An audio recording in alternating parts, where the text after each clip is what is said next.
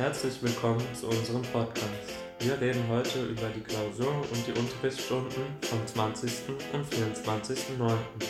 In der Klausur sollten wir die Verse 1323 bis 1425 analysieren. In diesem Ausschnitt aus dem Studierzimmer 1 begegnen sich Faust und Mephisto zum ersten Mal. Es kam dazu, indem Faust beim Osterspaziergang mit Wagner, also seinem Lehrling, einem streunenden Pudel begegnet. Den nimmt er dann mit nach Hause und der Pudel entpuppt sich als Mephisto. Als der Pudel sich in die Gestalt eines Menschen verwandelt, reagiert Faust erst amüsiert und sagt, der Kasus macht mich lachen.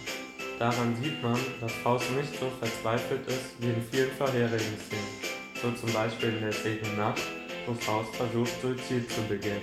Mephisto will in dem Auszug Fausts Interesse gewinnen und schmeichelt sich immer wieder bei ihm ein. Das sieht man direkt am Anfang, als Mephisto sagt, ich salutiere den gelehrten Herrn. Dann fragt Faust Mephisto nach seinem Namen. Mephisto geht der Frage jedoch aus dem Weg und es entsteht eine Art Frage-Antwort-Spiel.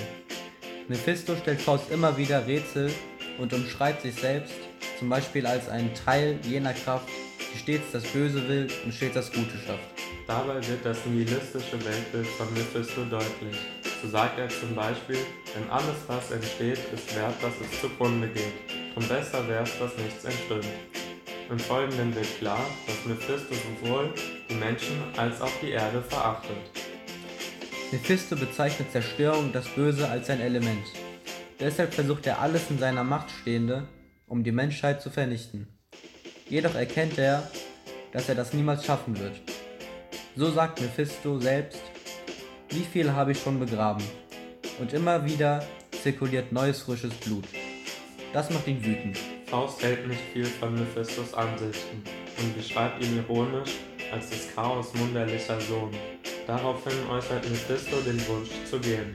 Faust versteht jedoch nicht, warum Mephisto um Erlaubnis fragt, gehen zu dürfen, woraufhin Mephisto ihm erklärt, dass es an einem Trudenfuß an Fausts Tür liegt.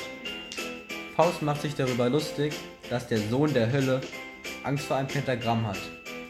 Faust bezeichnet Mephisto als einen Gefangenen. Aber er möchte auch wissen, warum Mephisto nicht gehen kann.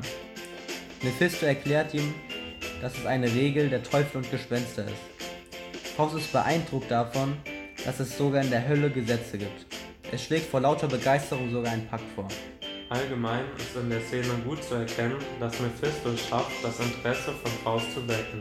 Er kontrolliert auch das Gespräch, indem er deutlich mehr Redeanteile als Faust hat. Faust möchte Mephisto gar nicht mehr gehen lassen. Die Szene ist die Grundlage für den späteren Pakt zwischen Mephisto und Faust. Die nächste Unterrichtsstunde haben wir damit begonnen, den ersten Auftritt von Gretchen nachzustellen.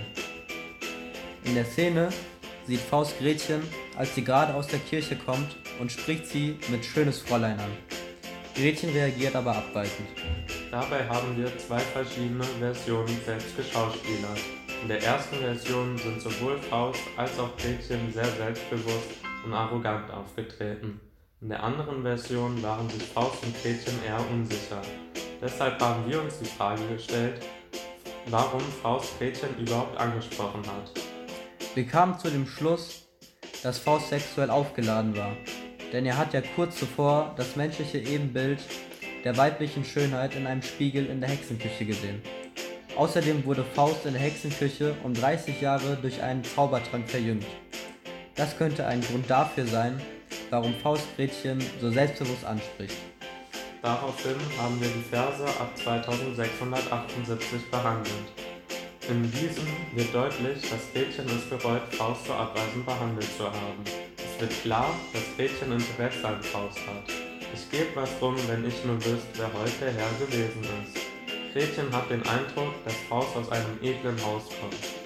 Sie, ist, sie wirkt auch sehr oberflächlich. Sie meint zum Beispiel, er sah, du bist recht wacker aus.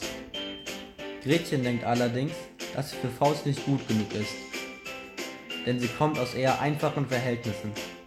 Außerdem hält sie sich selbst für nicht sonderlich schön und erst recht nicht für ein Fräulein. Danach haben wir anhand von mehreren Textstellen Gretchen charakterisiert. Wir sind zu dem Entschluss gekommen, dass Gretchen versucht, Faust zu zeigen, dass sie nicht so arm ist, wie es den Eindruck macht. Sie erzählt, Mein Vater hinterließ ein hübsch Vermögen, ein Häuschen und ein Gärtchen vor der Stadt. Außerdem möchte sie ihm zeigen, dass sie in der Lage ist, eine gute Hausfrau zu sein. Gretchen möchte Faust zeigen, dass man mit ihr ein schönes Leben führen kann. Sie lebt in einem kleinbürgerlichen Umfeld. Sie arbeitet viel und ist gut erzogen. Aber sie hat auch den Wunsch nach sozialem Aufstieg. Das erkennt man daran, wie beeindruckt sie von Fausts Anblick und seinen Geschenken ist. Jedoch ist Gretchen sehr selbstreflektiert und sieht die Situation auch realistisch. Sie glaubt, die Beziehung zu Faust wird sehr schwer, da Faust auf verschiedenen Ebenen unterlegen ist. Das war's mit unserem Podcast. Bis zum nächsten Mal.